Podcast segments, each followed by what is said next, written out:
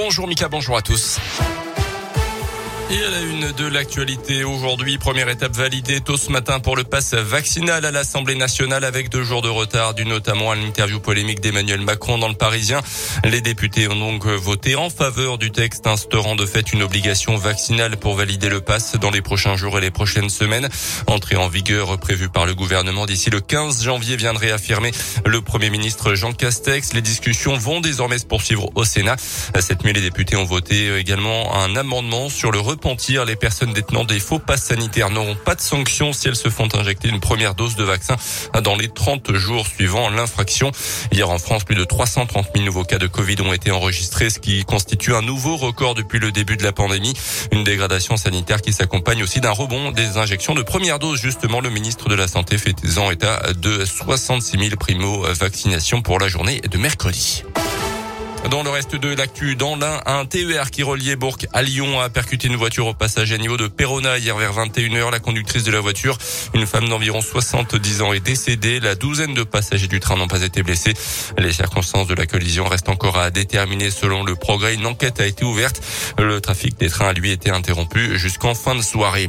Des projets et beaucoup de chantiers cette année à Bourg. Zoom ce jeudi matin sur les grands travaux qui vont rythmer l'année 2022. Des premiers coups de pioche vont être donnés. D'autres projets se poursuivent et ils sont nombreux. Les précisions avec vous, Delphine Convert. Et on débute ce tour d'horizon par le chantier du Carré Amiot au centre-ville. C'est bientôt la fin. Ouverture prévue ce premier trimestre du conservatoire de musique, suivi par le bâtiment à vocation commerciale qui accueillera un foot courte, des bureaux et un parking en sous-sol.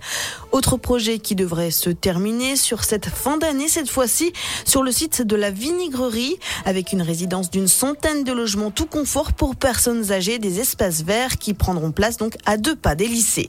Sur le site de la Madeleine, les travaux se poursuivent après la démolition du bâtiment Saint-Joseph l'an passé. Place à la construction d'un bâtiment ultramoderne de 4000 mètres carrés avec commerce, logement et bureaux sur trois étages. Livraison en 2023.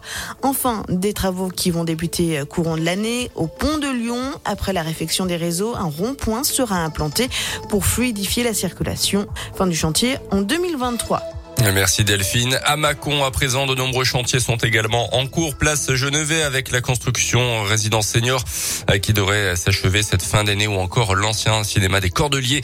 Il va être entièrement réhabilité pour accueillir un cabaret théâtre.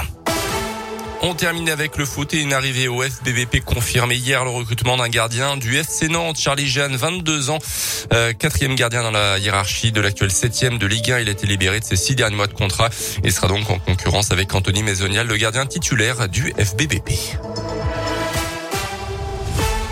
Merci